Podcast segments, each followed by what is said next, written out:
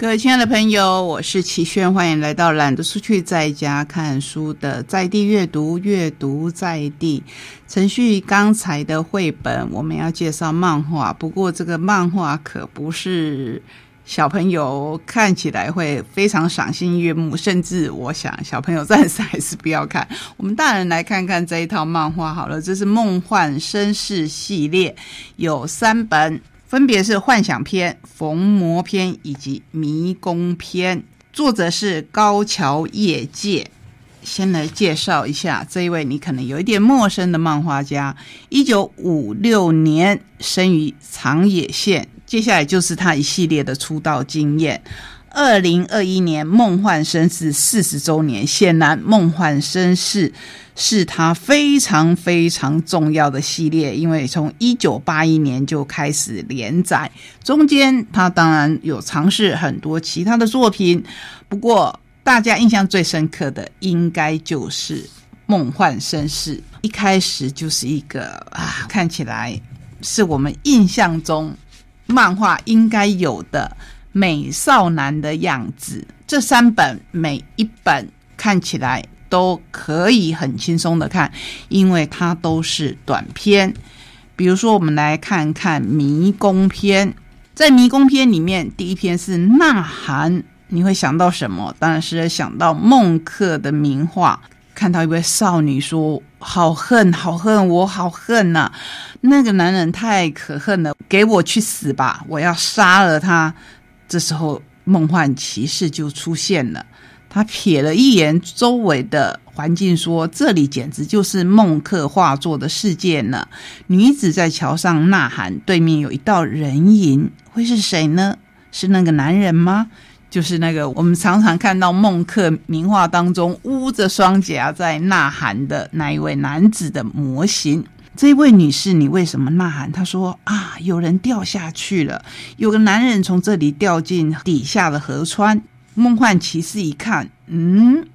好像不太对劲哦，甚至他被这位女士推下去，故事会怎么发展呢？这系列的漫画真的是让我大开眼界，因为它就是一个漫画接一个漫画，每一个是短篇，可是每一个也都串联着下一个，让我们看到作者很精彩的幻想。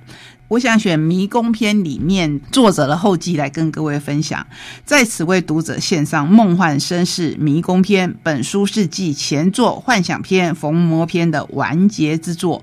或许会有人疑惑啊，原来是三部曲。老实说，就连我。也没有想到会如此收尾。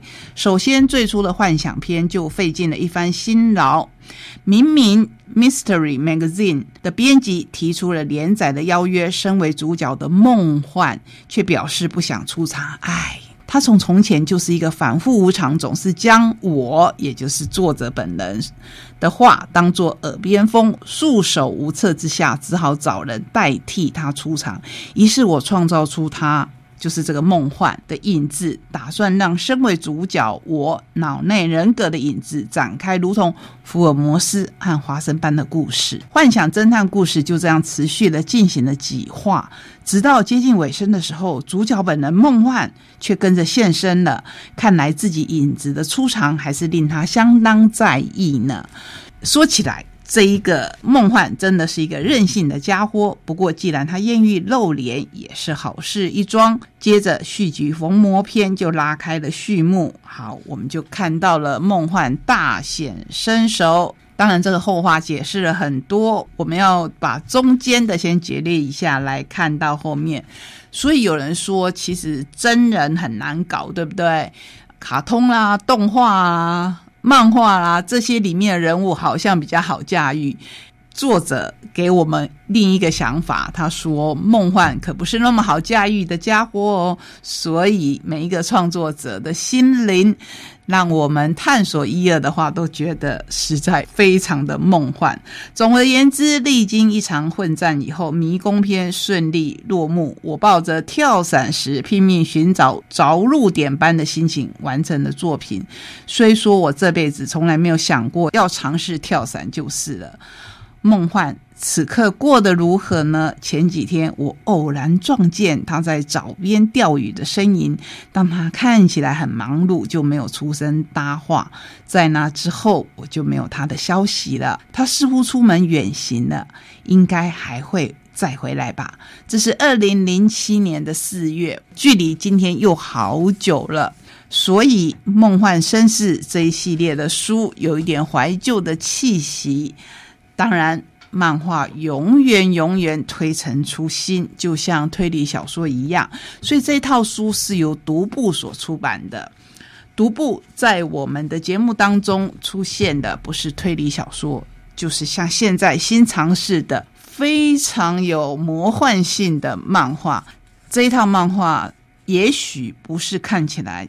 完完全全赏心悦目，也也许不是适合小孩子看的，可是大人看起来就充满着奇遇，充满着惊喜。我所谓的重新发现，就是也许他以前不是那么讨喜，也许大家对这一类的漫画会有一些不同的看法，说嗯。这一种也叫漫画吗？我印象中的漫画应该是可爱的啊、少女的啊，或是励志的，像现在还在全国热映的《灌篮高手》等等。不过，让我们来看看其他类型的漫画吧，因为漫画真的在所有的书类当中，它可能是我们比较容易接触，而且也比较喜欢接触，甚至在早年还带一。点偷偷看的乐趣，这样的书的形态，如今以不同的形式回归，希望大人们可以重拾看漫画的乐趣。要跟您介绍一本很久以前出版的书，而且是曾经被视为禁忌的人他所写的书。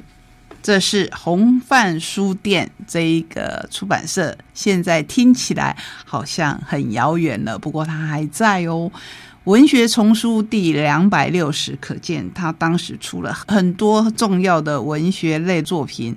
这一本叫做《鲁迅小说集》，由杨哲所编，在台湾的出版史上是非常重要的。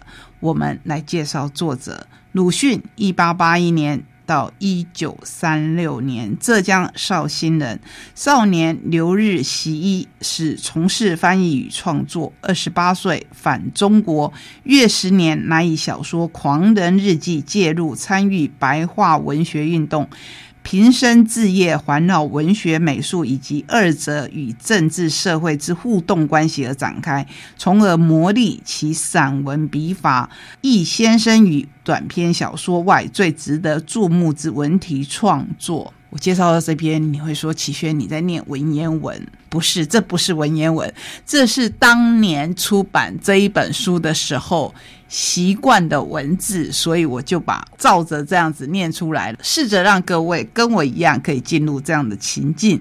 本书汇集了呐喊、彷徨、故事新编所见全部小说。由杨哲主编，根据各级出版与晚出新版互教，以传统铅字手工精印鲁迅小说，以冷峻悲悯深重现代人心关怀层面与表现手法皆磅礴可观，为二十世纪中国文学最缜密坚实的艺术构成之一，影响深远，芳心未哀。红范版的鲁迅小说集提供了名著的全貌，为文学史做见证。我之所以会挑这本书来介绍，是因为我自己常常看到大家在说鲁迅。我相信您的生活当中，有时候人家说啊，你很阿 Q，或是某某人很阿 Q，那就是出自于鲁迅的一篇小说《阿 Q 正传》。那既然他影响这么深，我就很想了解。嗯，我必须承认，在这之前，我从来没有看过鲁迅的任何小说跟他的文章。我就去请教我们的前辈杜鱼头，说如果我想看鲁迅，要从什么书开始看起？他就推荐我这一本由杨泽编的《鲁迅小说集》。我说好像是不是应该从他的论述开始看会比较完整？他说：“你先去看小说，如果他的小说你看得下，你喜欢的话，你再去找其他的书来看。相信之后我会去找他其他的书来看，只要我还有时间的话。因为我自己看过了，我要先介绍给大家鲁迅的小说集，因为他绝对不是我手中这一本厚厚的。”就是一篇长篇小说，不是，是有很多的短篇小说跟中篇所集结而成。像我看很有名的《阿 Q 正传》，它应该就是一篇中篇小说。目录的编排方式是呐喊、彷徨跟故事新编，这也是鲁迅本来分别成为三本小说里面的目录。现在把它们。全部编在一本书里面很方便。《呐喊》里面有我们常常会听到的《狂人日记》以及《阿 Q 正传》。那阿 Q 到底代表着什么呢？就算没有看过《阿 Q 正传》的人，其实多多少少也都知道，阿 Q 说的就是有一点自我解嘲，然后让自己过得去的一种生活态度。大家现在所知道的，一九一一年辛亥革命，它的成功。其实是革命党以严世凯为代表的旧势力的一种妥协。民国建立以后，先是有袁世凯称帝不成，张勋复辟，接着则是军阀在中国各地方的割据弄权。梁启超曾经形容当时的情形为“神间寄伏，人欲恨流，而近于演水帘洞，演二虎村”。假如说梁启超的叙述还是由上层社会正统历史的观点来。看这件事，那么鲁迅后来写的《阿 Q 正传》则完全脱离，甚而解构了传统历史，改由下层社会角落里的一双眼睛去看革命，看这一场历史的大变动。周建人，也就是鲁迅的三弟。从这边我们要顺带一提，鲁迅的原名叫周作人，鲁迅是他的笔名。好。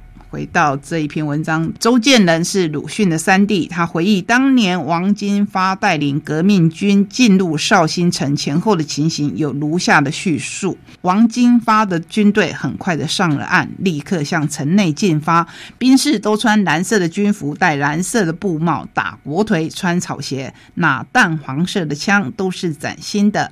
带队的人骑马，服装不一律，有的穿暗色的军服，戴着帽子；有的穿淡黄色的军服，光着头皮。好，因为时间的关系，就短短的说到这边。那我跟你分享的，甚至不是鲁迅他的小说，而是他弟弟的叙述。那你想到什么呢？至少我会想到后人在形容二次世界大战结束以后，国民军进入到台湾的时候。台湾的人民到港口去欢迎，看到的又是什么样的军队呢？所以，就算是这一本我们所谓民国初年的书，现在看起来。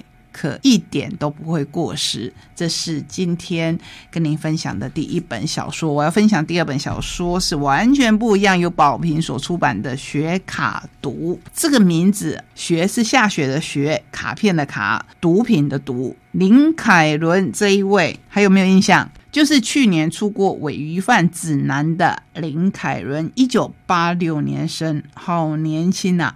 想象朋友写作会的鱼贩，曾获二零二零、二零二一、二零二二连续三年玲珑山文学奖短篇小说奖五年的人类投射者。三十六岁时，骄傲的说：“当下都是人生最快乐的时刻，希望能够一直如此。”这不就是前几个礼拜我们跟您介绍过的《我们的蓝调时光》这本剧本书的作者卢锡金他说的吗？你到底什么时候才要幸福啊？请此时此刻就幸福吧！就算是完完整整没有受过伤害的人，也是歪扭的。故乡的老人集体因进食鱼类而食物中毒，我却仍然无法抑制拮取的欲望，不住的吃食吸吮，同时计划着卖掉故土，做起美丽世界的幻梦。负债累累的泰雅女婿戒不掉毒瘾，逃亡到山里电鱼，被电晕的鱼扭曲成一个个数字，看那是七六二。你看多么沉迷数字，脸必须电以求生了，他还是在看数字。是山神给的指示啊，是神旨。汉人矿工的女儿留着一半泰雅族的血，要炸山，还是要跟着部落挺环保？这是一篇篇小说的概要。余万林凯伦自二零二零年始于各大文学奖崭露头角，他也是我们刚才已经说了，是第一位连续三年夺得玲珑山文学奖的创作者。本书收录了八则短篇故事，包含玲珑山文学奖、时报文学奖、台中文学奖等共六部得奖的作品。其他两部当然让我们更拭目以待。林海伦以自身经验写电鱼游异常、赌徒钓客、异乡人，每一则故事都有人在道德边界游移，一个个无名氏犹如待捕待宰的鱼，在层层剥削的食物链里挣扎求生，欲谋着逃亡，却又欲走无路。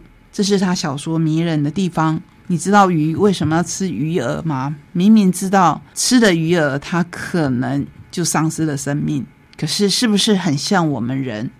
人为什么会沉迷于不管是赌博，或是其他各类的有害或无害的嗜好？我觉得那就像鱼饵一样，有些你明明知道它是有害的，你为什么还要去吃它呢？